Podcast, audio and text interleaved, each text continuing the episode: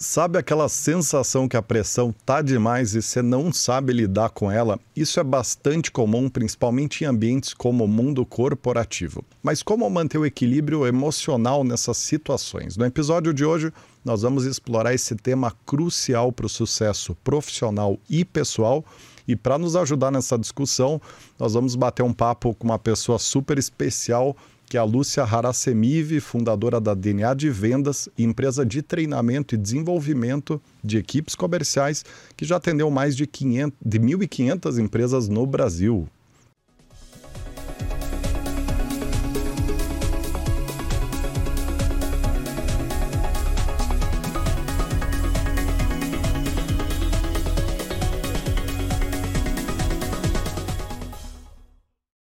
Muito bem, sejam muitíssimo bem-vindos e bem-vindas a mais um episódio do Raise the Battle, programa semanal de entrevistas da The For Sales Company, divulgado toda terça às 19 horas no YouTube e nas principais plataformas de podcast, que levanta a tua régua, apresentando e debatendo os principais cases, tendências e boas práticas de vendas e marketing do momento. Para começar, queria dar muitíssimas boas-vindas aqui à Lúcia. Como é que você está, Lúcia? Olá, pessoal, tudo bom? É um prazer estar com vocês aqui. Tudo bem, animada para falar sobre o tema. Que bom, nós também. O papo estava muito bom aqui já antes da gravação, então o programa promete hoje, né, Lius? Exatamente, até porque é uma curitibana que tomou uma decisão muito interessante, né, Rodrigo? Foi morar no Nordeste, foi morar no Norte ali da, da Bahia. E então tá trabalha tá... em São Paulo, então, então... Exato, então olha só. Né? Tem, conhece o Brasil de ponta a ponta. Tomou decisões melhores que a gente até então, quanto à localidade, vou chamar assim. Verdade, para dizer o mínimo, porque várias outras com certeza também.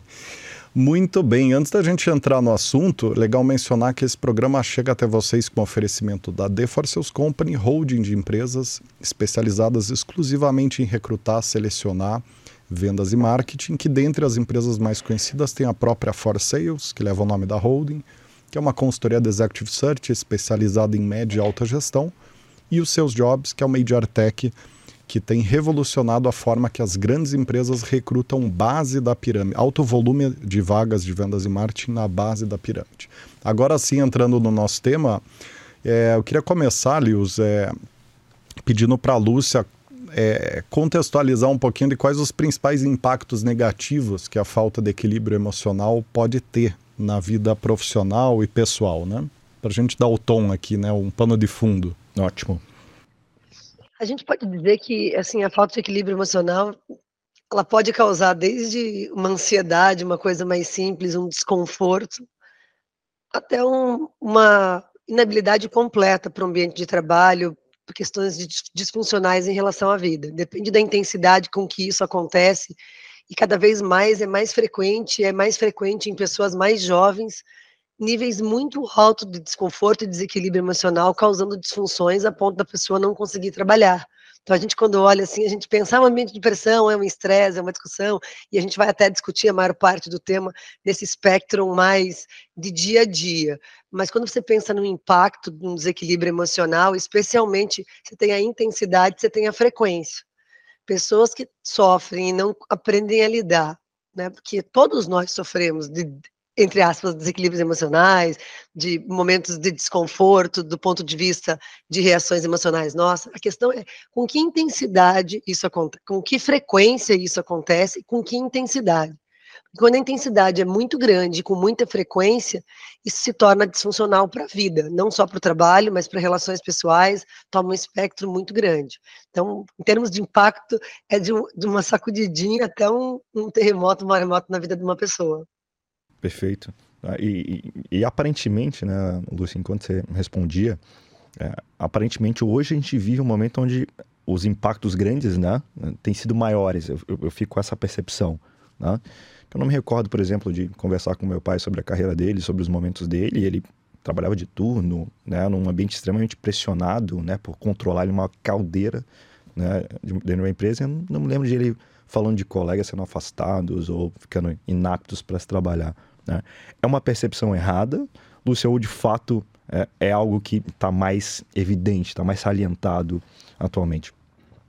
Eu percebo como uma coisa que também, e leio sobre o assunto, fiz uma, uma pós-graduação em psicologia junguiana, então eu tive com muitos psicólogos ao longo de dois anos e pouco no Instituto Junguiano da Bahia, e eles entendem profundamente, estão muito mais dentro dessa, nesse corpo, que eles atendem pessoas o dia inteiro nesse, nessa temática, né?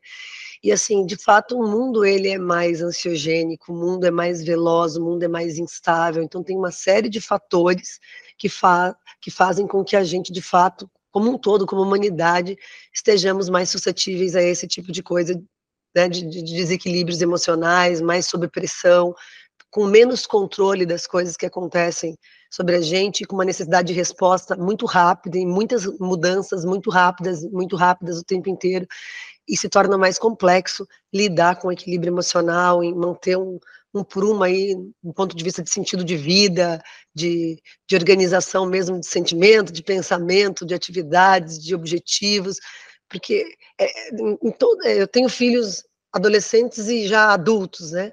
Assim, as, as, tomadas de decisão, desde carreira até da entrada no mercado de trabalho, dentro de um contexto tão dinâmico e tão veloz, eu vejo, você falou do seu pai, né, Lils? Eu vejo de mim para eles, que ainda, assim, é, é, já tem uma, uma, uma, um abismo brutal, é uma, uma ruptura muito grande dentro desse sentido. E tem um agravante nisso tudo, né, Lucy Lewis, que é o fato de que as áreas de vendas e marketing são áreas muito dependentes da condição emocional para ter performance. Porque, diferentemente de finanças, RH, operações, que são áreas com é, essencialmente é, são tarefas que muitas vezes se, repete, não precisa necessariamente estar tá interfaceando com, com o cliente, você não depende tanto do equilíbrio emocional. Em vendas e marketing é quase que um pilar de sustentação de uma boa atuação, né? É perfeito. A gente diz assim, né, que vendas é uma ciência, é uma ciência técnica e comportamental as pessoas falam, ah, a pessoa nasceu vendedor ou nasceu. Eu falei, não, tanto nasceu vendedor quanto nasceu médico, quanto nasceu advogado, porque é uma carreira, você vai se desenvolver. Só que sim, a parte comportamental é importante em todas as funções, mas em vendas ela é determinante, porque ela, ela molda, ela interfere na interface, né, cliente profissional de vendas, e de uma forma para muito bom ou para muito ruim, não fica, é difícil ficar no neutro, né? Então, é, isso é dentro de um, da área de venda se torna um aspecto muito mais complexo. E outro fator dentro desse aspecto, Rodrigo, é que quando você trabalha, por exemplo, ele trabalhar numa caldeira, dentro talvez de uma siderúrgica, numa indústria, né, assim, você tem muitas variáveis para controlar, mas a maior parte delas você tem um determinado controle. Você não tem 100% do controle de nada, mas assim, você está num ambiente controlável, temperatura, pressão, uh, quando você lida com vendas, você lida com o mercado, que é uma coisa com a qual você tem uma influência, mas você não tem controle de forma alguma. Então isso gera também. Você não tem, você pode estar com uma estratégia excelente, você pode estar com um produto bom na hora certa, tal. Se há uma, uma ação da concorrência, se há uma mudança de mercado muito brusca, você vai sofrer uma consequência não necessariamente de uma ação que você fez. Você vai ter que se ajustar muito rápido. É, são coisas inesperadas que acontecem e isso também gera desequilíbrio, né? Em termos de resultado, e quando o resultado não vem, a pressão se torna insuportável. Eu digo assim, o humor das empresas depende do resultado de venda. O humor das empresas depende, né, do resultado de venda. O que você está dizendo, né, Lúcia, é que tem muitas variáveis que não estão no controle do vendedor ou do profissional de marketing e que uma vez que elas saem dentro do esperado, né, ou fora do esperado, perdão, né, esse profissional precisa aprender a lidar com isso, né? Para que ele siga equilibrado emocionalmente e aí possa reagir isso a contento, né? É... Eu vou voltar à tua primeira resposta ali, a segunda, na verdade, né? A gente vive num mundo mais ágil, mais fugaz, né? as coisas acontecem mais rapidamente, elas se encerram mais nas... rapidamente, né? E eu tenho e isso de acordo contigo, né, com a tua resposta, isso leva a, a alguns elementos, né, pra gente, algum, algumas ansiedades, né, a esses desequilíbrios, né? Então, a gente tem uma causa aqui, né? A gente não aprendeu a lidar com essa, com essa nova natureza do mundo, né? Então, a, a gente está atraído por isso, né? A gente adora as novidades, né? As, as novas coisas que surgem, enfim, a gente se atrai por isso e acha isso interessante. De fato, é algo positivo, mas ao mesmo tempo a gente não aprendeu a lidar com isso. Isso. isso. Você concorda com isso? Você vê que esse é um ponto de melhoria para todo esse ecossistema corporativo aprender a lidar com, com essas mudanças mais rápidas? Sim, especialmente, perfeitamente. E especialmente no sentido que a gente não se conhece. Quando você fala em equilíbrio emocional, equilíbrio não é assim, eu vou andar sempre na linha no prumo. Não existe isso. A gente é humano. A gente vai vir para cá, para cá, para cá. Só que assim, esse equilíbrio tem que ser saudável para a gente pegar a energia nesse embalo e seguir em frente. Claro que a gente vai dar uma desequilibradinha aqui, ali, às vezes vai falar alguma coisa que um colega de trabalho não gosta, às vezes vai ouvir alguma coisa que alguém vai falar da gente que a gente não gosta, e a gente vai dar uma balançadinha, e isso não é disfuncional, isso não é normal.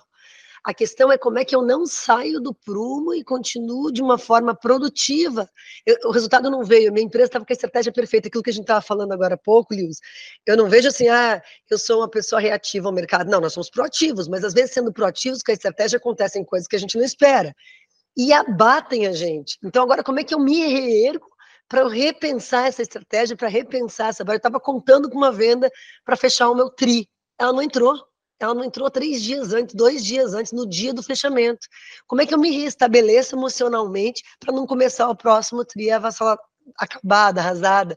Então é num sentido assim de o mundo está mudando, eu preciso a natureza humana, ela não, não, quando você estuda psicologia, estuda é um pouquinho, né, mais a fundo sobre isso, a nossa natureza, ela não foi feita para as, as, coisas acontecerem na velocidade que elas estão acontecendo. Então tem um processo adaptativo que é fisiológico mesmo, que é que não depende só da nossa psique, que não depende só do pensamento, de emoções, depende da, da química do nosso, da bioquímica do nosso organismo mesmo. Todas as coisas que a gente faz estão sei lá, mielinizados estão no nosso organismo, a gente se adapta, e essas adaptações neuroquímicas não acontecem instantaneamente. Então a mudança acontece, mas a transição, a questão humana, ela é mais subjetiva e mais lenta. Por mais que a gente seja rápido, a gente queira fazer, queira acontecer, algumas coisas têm um tempo dessa transição, né? Sabe que eu me lembrei de uma situação que aconteceu um, um mês atrás que me chamou muita atenção, que ilustra muito essa, esse dilema da área de vendas e essa pressão constante, né? E dependência de fatores exógenos para bater metas, né? Eu fui, estou é, reformando, né, minha casa e eu fui comprar material de construção, era dia 29, acho que 29 de fevereiro, é 28, 20, 28, 29 de fevereiro, 28 de fevereiro. Não, pode ser 29, pode ser. ah, é verdade, né? Ano bissexto, é, pode estar tá certo.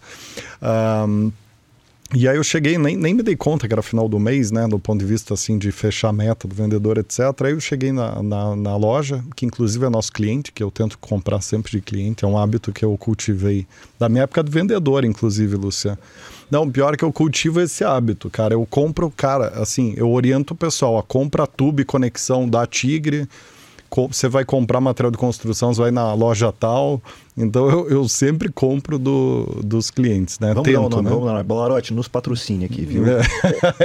então, eu tava no Balarote da Visconde, já que você falou aqui. Bom, eu falei Tigres, falou Balarote, são dois clientes super bacanas nossos, super antigos, né? E aí eu, eu fui, né? Fiz uma compra grande lá, porque era toda a parte de, de porcelanato, etc. Aí eu tava batendo um papo com o vendedor, né? Porque eu fiquei na. Eu tava ligando pro fornecedor para ver se tinha aquele volume no estoque, etc. Aí, papo vem, papo vai, passei o cartão. Ele falou: Ó, oh, cara, poxa, muito obrigado. Deu uma. Vamos, o quê? Por quê, né? Você que me ajudou aqui, né? Você me deu um baita desconto e tudo mais. Não, você pagou o leite das crianças, cara, porque eu vou bater a meta com a tua venda, com a tua compra. Deu, caramba, cara, mas, né? Tipo, cheguei, eu quase não vim para cá, pro, né? Quase deixei para comprar amanhã, porque era uma sexta-feira, né, final da tarde. Então você vê, né, imagina, eu, o cara tem dois filhos e, e assim, a diferença de salário dele lá de 3 mil vai para 6 mil por causa de uma venda que, né? Gatilho de meta. Então imagina, imagina a pressão, né, é, enfim. Mas vamos lá. É, Lúcia, o que, que você tem dado de recomendação para os teus clientes, né, nas palestras que você dá, nos workshops, nas consultorias, é, como que, que é possível é, atuar para manter o equilíbrio emocional, talvez provavelmente primeiro pelas lideranças, depois pelos liderados, né? Porque também não adianta nada ter um liderado com bom equilíbrio emocional se o líder não entende que ele não bateu a meta para um fator externo, né? Então, como que está atuando com todos os stakeholders aí nessa parte de equilíbrio emocional? Ela começa no planejamento mesmo, até antes do próprio líder do time de vendas. Assim, se o planejamento é muito desconectado com a realidade, gera um estresse aquela história, né? Se eu tenho habilidade, se eu sinto que eu consigo, mesmo sendo desafiado, eu vou em flow.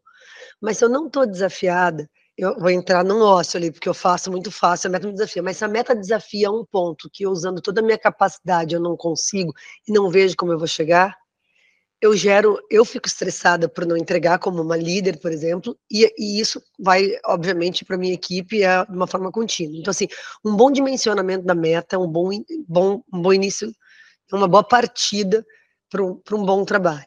Não só bom dimensionamento da meta, mas eu acho que trimestralmente, quando possível, algumas empresas conseguem, outras não, porque respondem para fora e tem fechado nós estamos num momento de muita mudança em alguns segmentos. Então, às vezes, fica fácil a meta e a gente tem que subir um pouquinho. E às vezes a meta está tão distante que se você não fizer uma escadinha, aquilo também não vai gerando estresse. A meta é um bom fator de regulação. Mas eu acho que também ter espaço para as pessoas falarem.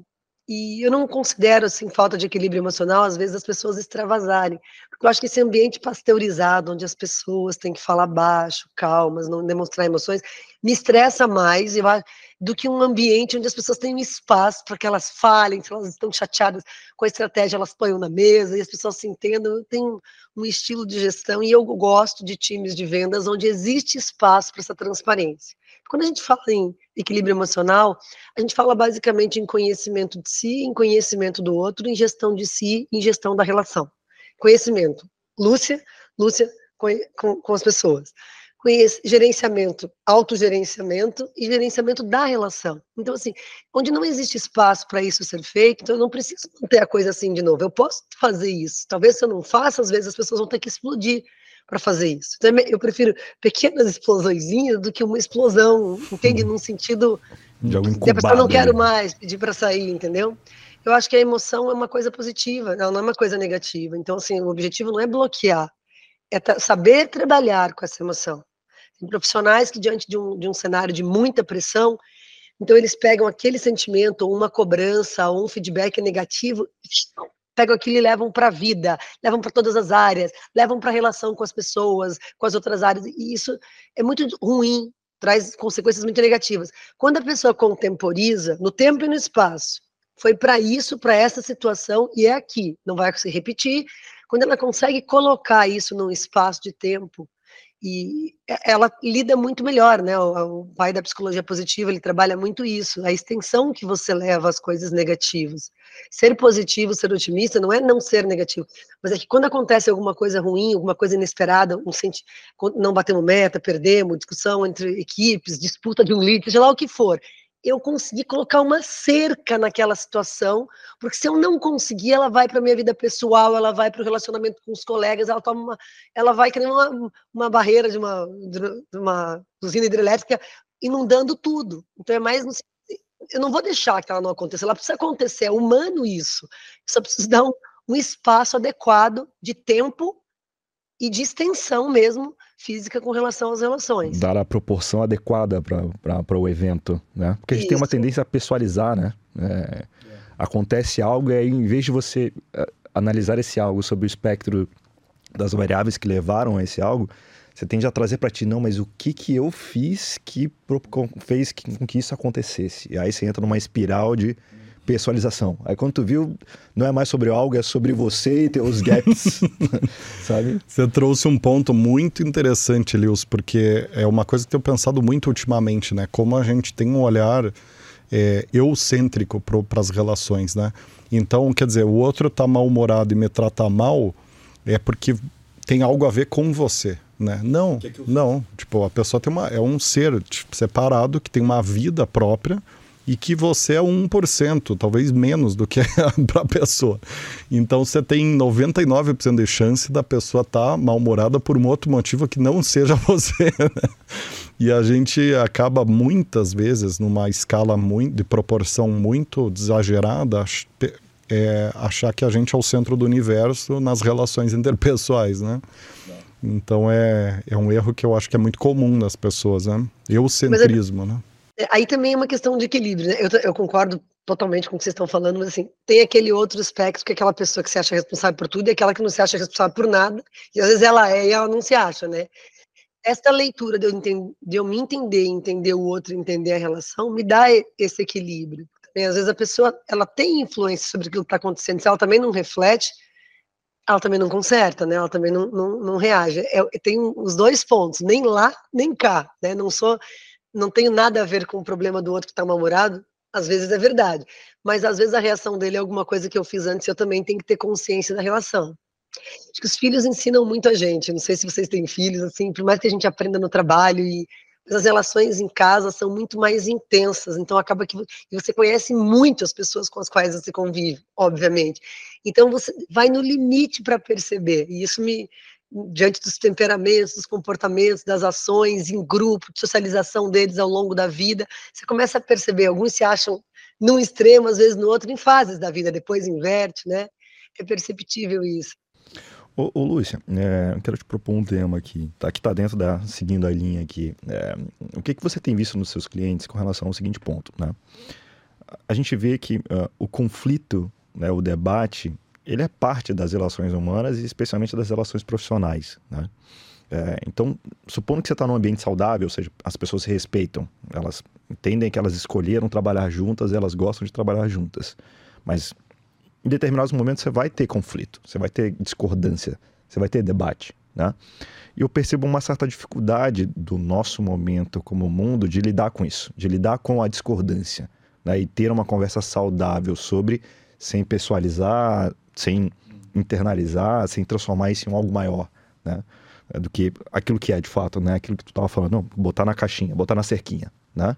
Você tem observado isso né, nos seus clientes, né? E se sim, como que tu caminha ali para uma resolução disso, para uma melhora disso? Eu vejo que existe alguma muito inteligente o ponto que você trouxe, tá? E uma coisa muito verdadeira que acontece. O mundo está polarizado e isso está dentro dos seres humanos também, está dentro das organizações, dos times de vendas e marketing também, especialmente vendas e marketing, né? Que é uma relação eterna ali de, de amor e ódio, né? Entre as, as empresas. É, eu percebo que assim é difícil é, esses conflitos, mas aonde não há conflito, não se gera uma relação de confiança também. Gerações de confiança se dão quando eu tenho liberdade de falar e de ouvir. Você vê que o casal não discute nunca, que não tem nada, uma hora você vê, eles achavam que eles se amavam, daqui a pouco eles se separam. Né? Então, assim, porque assim, eu vou fazer 28 anos de casada. A gente, a gente discute muito, a gente é muito diferente, a gente discute muito, mas eu acho que ano após ano a gente amadurece, foi muito duro no começo, mas ano após ano amadurece por causa do discurso, então, do, das discussões. Eu acho que tem que sim ter espaço de discussão, é, o líder é muito importante nesse momento de ponderações, tem assuntos que hoje não dá mesmo, tá? É, por mais que você tente, por exemplo, não dá para trazer uma discussão política no Brasil hoje em nenhum ambiente, porque as pessoas estão com isso à flor da pele. Então, assim, excede para muitos. Isso vai ser um ponto de discordância, o qual, mas tem muitos outros pontos que, que são conflituosos que precisam vir para a mesa. Sei lá, aspectos de prospecção, de taxas de conversão, de relação à qualidade de leads, que são pontos que geram discussões, são pontos nervosos, é, às vezes RV, às vezes como estão avaliando, fazendo distribuição de leads, tem muitos pontos que são conflituosos e que tem que ser feito, tem que trazer para a mesa, tem que discutir, tem que deixar espaço para as pessoas falarem. Às vezes uma pessoa vai falar e falar um pouco nervosa, a gente tem que ter um pouquinho de condescendência. Eu acho que tudo é uma questão de exercício. Às vezes eu vejo que as gerações mais jovens por alguma razão econômica, elas passaram menos dificuldade financeira, passaram outros tipos de dificuldade, mas não passaram, a maioria, dificuldades sérias financeiras, como outras gerações. Então, não criou o calo emocional para isso. Em ambientes onde você passa muita dificuldade, você ganha um pouco de força para discutir, para argumentar e não se sair ferido. Hoje, um feedback. Hoje é difícil, Lewis, você dar um feedback para a pessoa por mais que tenham N técnicas e a gente treina isso, a gente capacita, mas o ser humano ele está tão frágil que você, mesmo que venha com a técnica sanduíche, comece elogiando, traga um pontinho de melhoria, a pessoa se sente ofendida, leva isso para avaliação do líder como se fosse os líderes dizem, como é que eu faço para trabalhar isso na pessoa?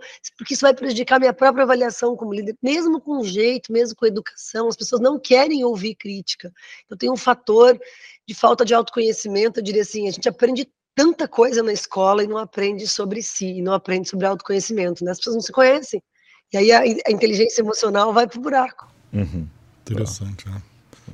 Eu aposto que você não se conhece, você também não permite com que aquelas pessoas que te conhecem te ajudem a, a melhorar. Você está com uma uhum. barreira ali. Aí dentro dessa barreira tu também está perdido. É, é curioso esse momento, de fato. De fato. A gente falou bastante aqui sobre, até então, né, sobre como criar ambientes de trabalho mais saudáveis, né? Quer dizer, lidar com esse conflito, criar um ambiente onde as relações amadureçam através do debate aberto, né? E que as pessoas consigam lidar com esse desconforto, com essa tensão é positiva nas relações, né?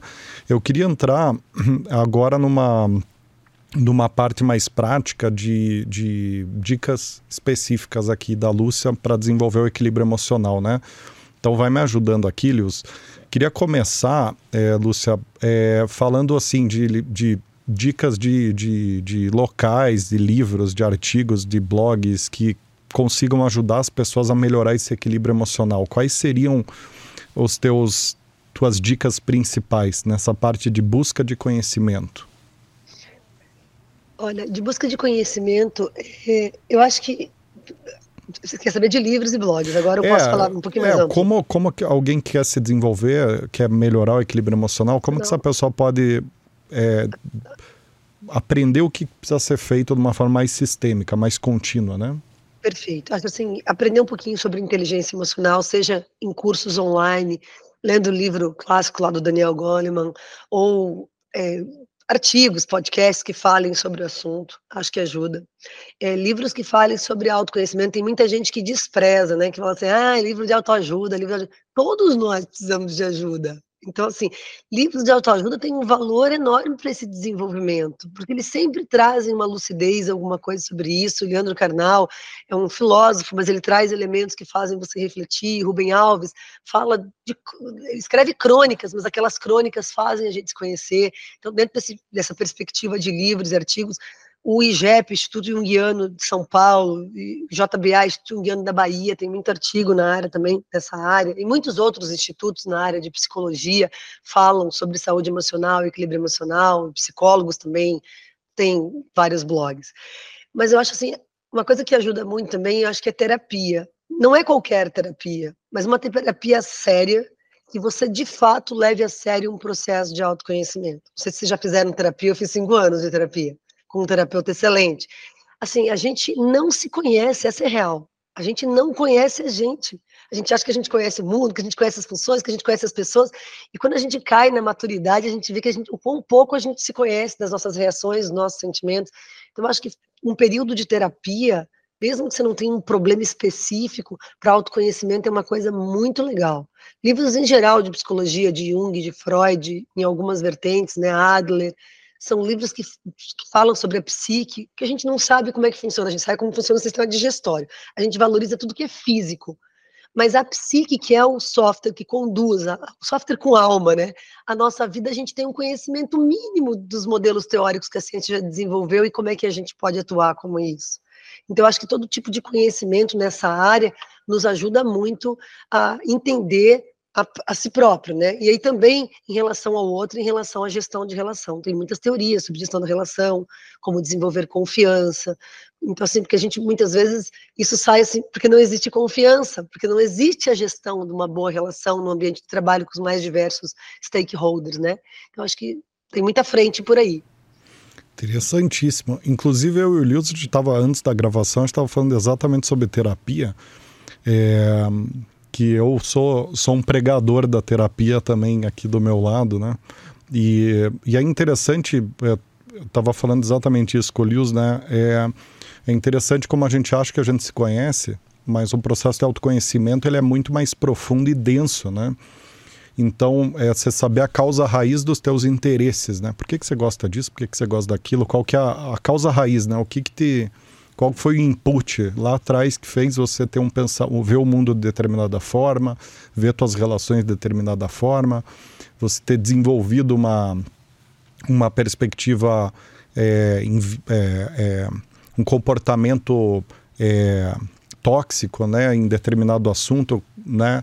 Então é, é, é difícil né, de explicar para eu, eu tenho, tô há três anos fazendo terapia desde que entrou a pandemia, né? Foi um dos ganhos que eu tive na pandemia, porque quando estourou a pandemia, eu falei, olha, não vou dar conta de sair disso aqui se eu não consigo, não ir atrás da ajuda.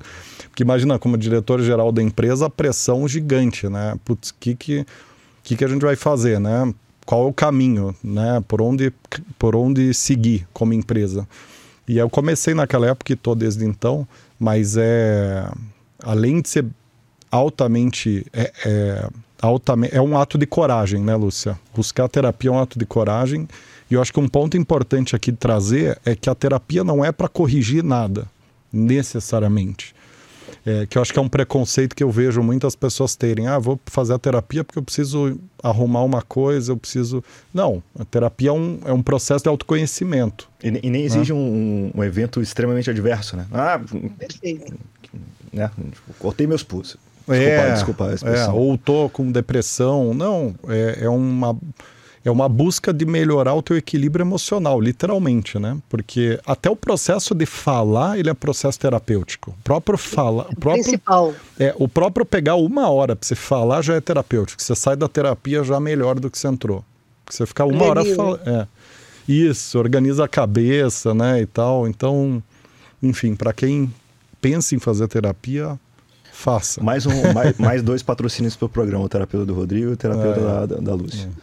É. Eu sou, cara, eu sou muito fã da minha terapeuta, cara. Agora, Nossa, agora você falou de, de, conversar, né? De falar, né, é, Lúcia, o, o, Rodrigo disse aqui. Eu, eu, percebo que a gente tem até dificuldade nisso, né? De naquelas relações que a gente tem confiança, naquelas relações que a gente tem seguro, mesmo assim a gente tem a dificuldade de se mostrar frágil, né? De chegar, ei, Rodrigo, poxa, olha, tô vivendo isso, né? Essa tem sido a minha dificuldade.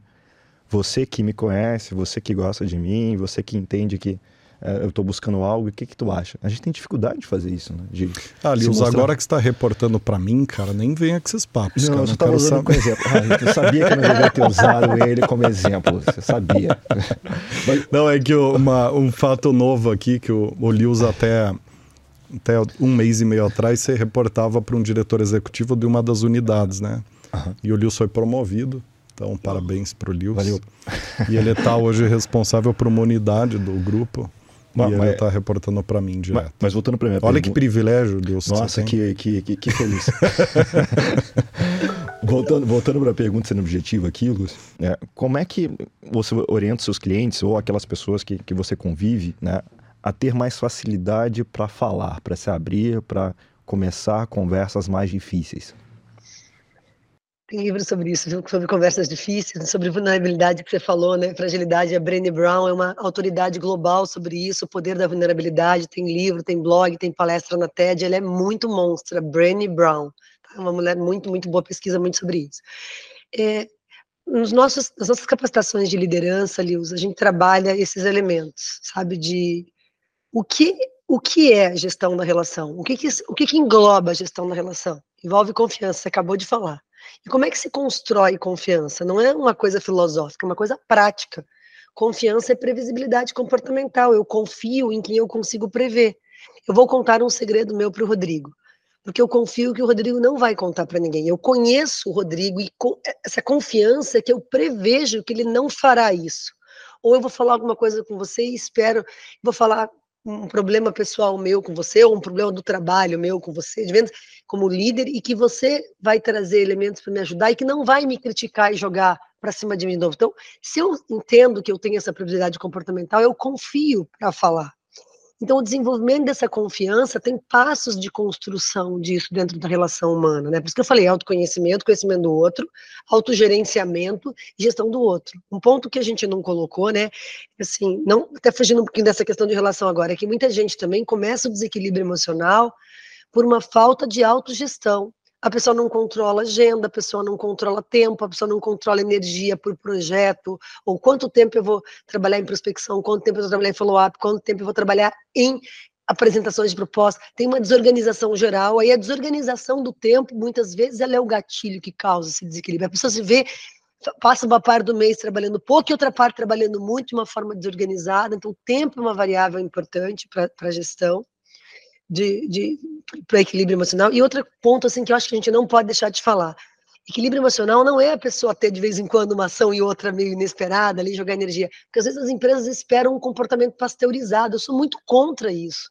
As pessoas têm que ter espaço para se expressarem. Mesmo que desagrade o outro, elas têm que ter um espaço uma segurança psicológica de não ter uma, uma, uma reação, porque não existe relação de confiança onde eu não posso ser eu, onde você não pode ser você. Porque se a gente ficar tentando ser a pessoa agradável o tempo inteiro, política, esse tipo de liderança não me traz confiança.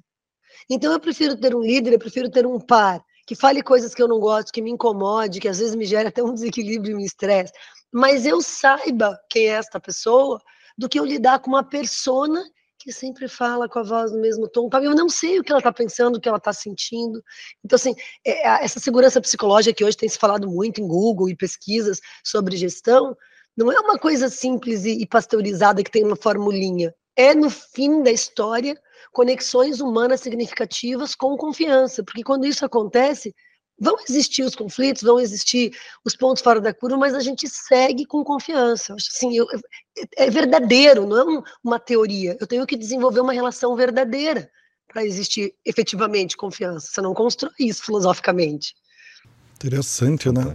Mas como é difícil isso na prática, né? Porque uhum a gente tem, tem a mania de, em reuniões, buscar esse equilíbrio, esse clima, né? Uhum. E aí parece que quando alguém aumenta o tom da reunião, parece que está algo errado, né? Exato. É interessante, né? A gente tem um, um, hábito... Acho que é meio que um, um, vício comportamental do mundo corporativo, né? Tu quer evitar o conflito para que isso não fique... Não vire algo teu, né? Não vire uma capa tua. Ah, lá vem o cara que gosta do debate. lá vem o cara que gosta da, da confusão. E aí tu fica, não, eu preciso gerir minha carreira, então para eu gerir minha carreira eu preciso estar sempre certinho aqui, libadinho, ótimos relacionamentos, não brigo com ninguém, não discuto com ninguém. Assim eu vou crescer na minha carreira. Tá? Acho que tem um pouco desse... escolher o momento de fazer isso, né? Porque tem momento que não dá, mas você escolheu o momento. Já vi que você está chipando o Livros aqui, ele vai entrar na próxima reunião chutando balde. Ah, mas como... se não fosse assim. E vai colocar a culpa na Lúcia aqui. A Lúcia me orientou a xingar todos vocês hoje. Não, a Lúcia não está falando isso, não. Mas se você não tiver um espaço para revelar o que você sente, ninguém controla sentimentos, a gente controla pensamentos e pensamentos retroalimentam sentimentos, potencializam ou contemporizam. Ele não, ele não tem o um controle sobre o sentimento, mas ele, se eu, acontecer uma coisa que eu não gosto, eu ficar pensando, pensando, pensando naquilo, eu vou alimentando, aquilo vai crescendo dentro de mim. Uhum. Então, se assim, eu não controlo a existência, mas eu controlo o dimensionamento, a, a potencialização dele. Então, ninguém justifica chutar o balde, não sei o que lá.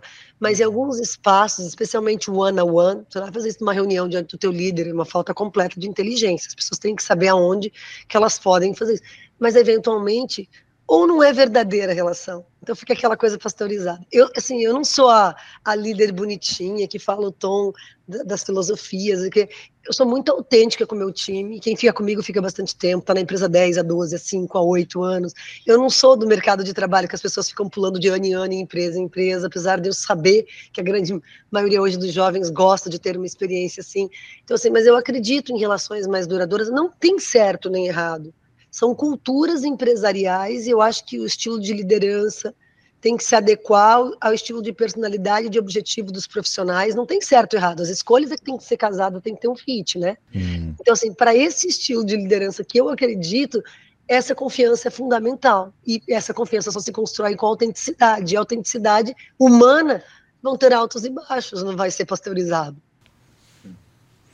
E aí, eu acho que um tema que eu não poderia deixar de falar aqui é o papel da a, a, a importância do equilíbrio emocional para o líder, né? E, e, a importância do equilíbrio emocional para uma carreira de sucesso. Porque a gente tem inúmeras pesquisas no mercado, já de, de, desde sempre, né? Você tem todo ano N pesquisas que apontam né, o motivo do desligamento como comportamento. E aí a gente está olhando sob uma ótica genérica, né? Onde você inclui líder e liderado ali nessa estatística. Agora, se a gente pegar líderes de alta performance, que é nosso business, né, Lewis? É onde a gente navega é, bem, é o nosso core, né? É, você vê uma diferença, o, o, elemento equilíbrio emocional, ele é uma, a, talvez a variável mais importante para é o ponto em comum entre os líderes de alta performance, né? Você vai ter uns com um raciocínio lógico mais alto, mais baixo, uns com uma inteligência prática mais alta, mais baixa, uns mais criativos, outros menos, que são os quatro, quatro inteligências estruturais que a gente trabalha aqui na The Forces Company, né? Para avaliação, né? Ah, ou as macro habilidades, né? Que a gente avalia. Mas o, a inteligência emocional, que tem conexão com o equilíbrio emocional aqui, ela é, sem dúvida nenhuma, o ponto que ele tem que ser alto para alguém ter alta performance, né? Se você tiver uma média performance ou baixa, é bastante é, correlacionado a você ter baixa performance ou você ter relações tóxicas e não ter uma equipe estável que gere resultado contínuo, né? Então, é um ponto que a gente fala muito, Lúcia, aqui, e que eu acho que é legal falar aqui no podcast, que é isso, né? Se você é líder, é, equilíbrio emocional é, é uma variável é, que precisa estar no foco da, do desenvolvimento da pessoa. É, se você não tem, é a tua obrigação buscar ter. Né? Eu acho que esse é o, é o recado. Né? Perfeito. É, é, e é, todos esses pontos que a gente colocou, né, de autoconhecimento, de conhecimento do outro, de, eu acho que tudo que a gente falou para as pessoas de uma forma normal, quando a gente trata de liderança, isso toma um, um, espectro assim, é mais, é mais urgente, é mais, é mais importante, e é a pessoa mais suscetível a níveis de pressões ainda maiores, né? Ô, Rodrigo, queria propor um último, um último elemento aqui para a Lúcia, que me chamou muita atenção, que eu vejo que é um gap grande. Lúcia, você falou muito de dimensionar, né? dar a proporção exata para os eventos que acontecem nas nossas vidas profissionais e pessoais. Né? Eu vejo que esse é um gap grande, a gente tem uma dificuldade de mencionar, né? E aí, uma vez que a gente não consegue dimensionar, a gente dá uma proporção maior para a coisa e isso gera um efeito em cascata, né? De uma forma prática, né? Como que você orienta uma pessoa a se desenvolver para dimensionar melhor as adversidades que, que a gente tende a viver na vida? A gente não vai dimensionar o que a gente vive na vida porque a gente vive coisas que a gente nunca sonhou imaginou que a gente vai viver. Mas quando elas vêm, a gente precisa estancar, dar conformidade e acho que a necessidade de cada um, né, assim, vai moldar isso. Se você tiver, eu vou dar um exemplo bem prático, bem rápido. Eu estava grávida de seis meses da minha terceira filha. Eu tinha um filho de nove, uma filha de dez. A gente descobriu que meu marido estava com câncer do intestino. Fez fazer cirurgia, tirou 55 centímetros de intestino e entrou na quimioterapia. Eu não podia deixar de trabalhar. Sou órfã de pai. A gente está batalhando, criando filhos, os dois ali ainda não tínhamos nem Estamos pagando a nossa casa, pagando escola. Como é que você trabalha grávida, com marido doente, fazendo quimioterapia, com uma colostomia, que ficou um ano com a colostomia, dentro do ambiente? Eu não sou exemplo, tá? Eu nem acho que eu sou exemplo de equilíbrio emocional, não estou me colocando aqui como exemplo, não é isso, mas assim, eu acho que a vida eu jamais dimensionaria uma coisa dessa. Então, mas assim, enquanto eu estava em casa, eu estava com ele, estava cuidando, e a maior parte do tempo. Quando eu, eu era diretora de uma empresa de varejo de 250 lojas, quando eu ia para lá, eu, as pessoas disseram, ah, não existe virar chave, uma pessoa só. É verdade, uma pessoa só. Mas eu tratava dos problemas de lá. Eu não ficava pensando, não retroalimentava pensamentos, ações. Então, assim, você dimensiona quando você estanca, ou fisicamente, ou por tempo. Comecei isso agora, das nove às seis, eu preciso focar aqui. Eu tenho um monte de problema e eu vou ter que resolvê-los, e muitos outros, e todos nós temos nas nossas vidas pessoais. Mas no momento que eu estou aqui, eu estou aqui, aquela venda não deu certo, mas agora eu vou atender outro cliente. O estancar é, isto aqui é um evento novo, não tem a ver mais com aquilo. É, é, é você conseguir dar, colocar essas cercas. E aí e continuar o trabalho e voltar. No final deu tudo certo. Todo mundo pergunta, e depois? Não, meu marido está curado, já faz 17 anos, minha filha está bem, está tudo bem. Mas assim, esses momentos de altíssima pressão, e assim, uma pressão violenta na empresa, crescendo a dois dígitos, três dígitos, uma empresa enorme. Então, assim, esse, esse, essa, você dá essas dimensões no sentido do que você precisa fazer mas você precisa de persistência para isso, resiliência para isso. Muitas vezes o jovem, eu percebo assim, quando eu vejo esses currículos de pula-pula, me preocupa, porque assim, me parece que o primeiro desafio, a pessoa quer ir para o caminho mais fácil. Você aprende a fazer isso fazendo. Você aprende a vender vendendo, você aprende a falar falando, e você aprende a ganhar força e resiliência exercitando, enfrentando, sobrevivendo no ambiente de pressão. Não é fugindo do ambiente de pressão, porque você vai para outro e depois para outro, para outro. A gente tem que aprender a lidar com eles e se começar a se sentir confortável, claro. Cada um sabe o nível que aguenta disso e que está preparado para isso. Mas a gente tem que enfrentar, tem que ter um pouquinho de resiliência. Então, é na primeira discussão com o teu líder ou com o par você vai embora. Quem, o mais prejudicado é você. Porque você não vai desenvolver quando a gente faz musculação, né? Eu sou horrível porque eu não faço, mas assim, você tem que rasgar alguns músculos ali para você desenvolver os outros e fortalecer, não é isso? No relacionamento pessoal, na resiliência, na persistência, nessas questões emocionais também. Você vai ter que ter algumas feridas ali dimensionadas para que você ganhe força nisso. Você não vai ganhar isso sem passar por isso. Indo sempre para um ambiente de menor pressão, para um ambiente tranquilo, nosso mundo é um mundo ansiogênico, a gente tem que aprender a lidar com isso. Não acho que não acho que o mundo é assim e pronto. Eu gostaria muito que fosse diferente. Não sei nem como fazer. Não é essa a discussão. Mas uma vez que nós estamos nesse ambiente, ambiente organizacional é assim. Outra coisa, chegou em casa, eu tenho sócios, eu tenho quatro empresas, eu tenho cada empresa tem um head. Eles não podem me ligar depois das seis para falar de problemas. Não podem me ligar final de semana, porque assim eu aprendi com anos de profissão Claro, a não ser que seja uma coisa muito urgente, mas se não for urgente para eu resolver ali, não me traga um problema para eu deixar final de semana pensando, vamos discutir isso segunda-feira. Assim, eu, o tempo é uma forma também. Então, tanto no aspecto de com quem eu estou envolvendo, o ambiente, se é familiar, se é profissional, saber estancar essas coisas. Se é, se é familiar, é com a mãe, é com o marido, é com o namorado, namorado, parceiro, seja lá o que for.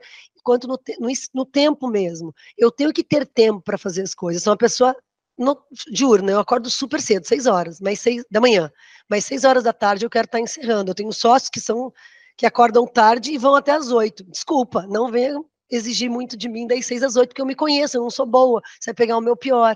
Então, nosso autoconhecimento faz com que a gente também dê limites no tempo, no espaço, nas relações pessoais, para minimizar isso.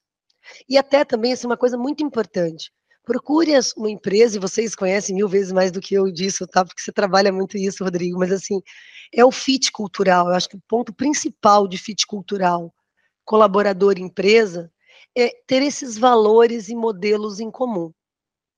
Porque, assim, eu quando eu vou entrevistar uma pessoa para DNA, eu falo que é um ambiente de alta pressão. Aqui é um lugar de gente que corre, a gente se esbarra, tem truncada. Aqui não é aquele ambiente que todo mundo é calmo, fala de... Não é. Não é um lugar para qualquer pessoa, é lugar para vendedores ambiciosos que vão ganhar mais do que a média, mas é uma pegada diferente da média também, por isso que a gente remunera melhor. Então, assim, e como é que é a cultura de cada empresa e qual é o perfil de cada pessoa? Porque o perfil psicológico, às vezes, da pessoa não permite que ela trabalhe na DNA. A DNA vai ser um lugar tóxico para muitas pessoas. Então, assim, eu não gosto nem que entre na entrevista, né? E, e mas para outras é um ambiente com pista de mudança de vida. Então, assim, e, e tem bilhares, aí, centenas de milhares de empresas, então a gente tem que ter essa adequação, porque isso vai gerar, se eu me colocar num ambiente que não é, assim, que não tem fit com a minha maneira de pensar, de ser, isso vai ser uma coisa de desequilíbrio emocional para os dois lados, tá? Para o liderado e para o líder também, porque ele vive num ambiente que sofre um tipo de pressão e tal, e ele não consegue passar, ele não consegue a convergência daquilo. Não, genial. É um amplificador ou um redutor da, do, da, da, do equilíbrio emocional, né? Com certeza. Ou esse fit. Faz todo sentido. Você ia falar é. alguma coisa? Não, eu ia falar que isso era um tema para um outro podcast, sem dúvida, né? Porque eu vejo muito isso em discussões sobre cultura, né? uhum. né? Não, mas eu posso entrar aqui e eventualmente ajudar a mudar um pouco a cultura. Qual é a probabilidade de você mudar um grupo de pessoas ou você entrar em um grupo que seja mais próximo a você, né? Ah, sim. Parece e a empresa lutando... quer mudar e as pessoas que estão é, lá querem mudar. Exato. Não, a DNA de Vênus tem que mudar esse, essa cultura dela. Quem disse? e, e, eu acho também, a Lúcia trouxe um ponto importante aqui para fechar o programa com chave de ouro, né? Ah, que é essa questão que eu, eu vejo que muitas vezes as pessoas saem das empresas em função desse match cultural, que é um dos grandes motivos né, para isso, geralmente. A gente vê a estatística vai comprovando isso e ela acha que a empresa está errada. Não, sempre, não tem sempre. nada, é, não tem nada de errado na empresa ter esse perfil, né, que a Lúcia ilustrou, ou outra empresa ter um outro perfil X, né? É, eu acho que uh, tem, tem uma exigência de uma maturidade emocional e de uma coragem para dar o peso adequado para as coisas, né? Quer dizer, eu tô saindo da empresa porque eu não me encaixei culturalmente. E tá tudo bem, a empresa não é uma vilã, a, a, cultura não é a pior do planeta, porque hoje a gente vive num mundo onde a, a, pessoa precisa antagonizar obrigatoriamente. Se ela não se sente totalmente acolhida, totalmente encaixada, ela antagoniza. Não, aqui está errado. Né? Sim. Então acho que tem um processo... Ou se diminuir ao extremo, ah, eu sou incapaz. Eu não me adequei a é. isso. E a culpa... Exatamente, perfeito, pessoal. Então acho que fica essa reflexão, né? A gente também exercitar um pouco da compreensão, né? Da empatia, de olhar o vestir o sapato do outro, de entender que as pessoas pensam diferente, as empresas são diferentes, as culturas são diferentes. Isso é ótimo né? Porque tem espaço para todo mundo. Se fosse todo mundo igual, ia ter muita gente excluída do mercado de trabalho, enfim, né? É, Lúcia, muito obrigado, foi muito legal o papo. Esperamos te trazer de volta aqui como uma âncora aqui do programa também, né, Lius? Gerar um debate mais contínuo, trazer esses conhecimentos dessa essa consultoria de vendas e marketing, né? É algo que tem um encaixe muito legal com, com o que a gente aborda aqui. Então esperamos te ver de volta. E antes de encerrar, Lúcia, você tinha falado para nós de um programa, perdão, de um evento que vocês vão fazer. Então fala um pouquinho assim, já faz a propaganda aqui do evento, fala um pouquinho de como que as pessoas podem te encontrar também, caso queiram é, te, te acessar, né? Muito obrigada, foi uma honra. Muito obrigada, estou sempre à disposição, tá? Adorei conversar com vocês, as interações fazem a gente refletir e pensar até de outras coisas e outras formas. Obrigada. Eu sou Lúcia Haracemi, vocês vão me encontrar na pessoa física no LinkedIn, eu não uso outras redes sociais, só LinkedIn e Pinterest, mas como DNA de vendas eu estou em todas as redes, né, Instagram, Instagram e Facebook e outras todas.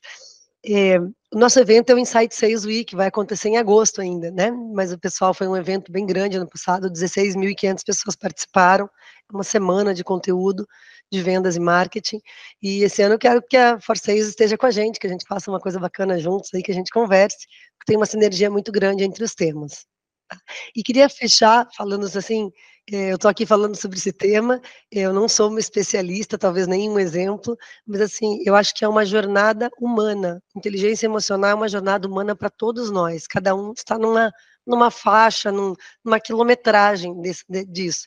Então, acho que a, a, a misericórdia, a tolerância, o cuidado humano, cada vez mais o que é automatizado e depende de pasteurização as máquinas vão fazer. Cada vez mais o que vai abrir para a gente de oportunidades são coisas que dependem do humano. O humano é o humano. Se você tentar descaracterizar as emoções do humano para ele ser uma pessoa comportada, isso não vai dar certo porque a gente é humano, né? Então a gente tem emoções, elas precisam sair, é só escolher e ver como. Nós não falamos no nosso programa hoje sobre esporte, sobre alimentação, que obviamente que isso ajuda muito em todo esse processo, mas é um tema muito, muito debatido, meio que chovendo molhado, por isso que a gente não trouxe como um ponto também, tá certo? Uhum. Não, adorei a perspectiva que você uh, foi perfeita, a perspectiva que a gente teve aqui acho que complementa muito conteúdo que tem já disponível, né? Traz uma ótica mais do, das trincheiras, né? É, no teu caso, está acompanhando aí mi, mais de mil empresas né, no teu trabalho, então você traz o conhecimento real da vida real né, para cá. Então acho que isso que, que gera o valor que a gente quer criar para a nossa audiência. Né? Muito bem, chegamos ao final desse episódio do Raise the Bar. Queria agradecer mais uma vez a Lúcia, Lius, vocês todos que estão acompanhando, todos e todas né, que estão acompanhando até aqui. Se gostou do conteúdo, curta, compartilha, comenta, também deixa a sua opinião. E uh, caso vocês estejam precisando fechar vagas de vendas e marketing de base de pirâmide rapidamente, não deixa de conhecer o salesjobs.com.br, que é a IDRTech do grupo. Está fazendo um trabalho revolucionário, né? entregando shortlists em 3, 5 dias. Né? Uma tecnologia disruptiva no segmento de recrutamento. Por hoje é isso. A gente se encontra no próximo programa. Um abraço para Lúcia, para o Lius, para vocês todos e até lá.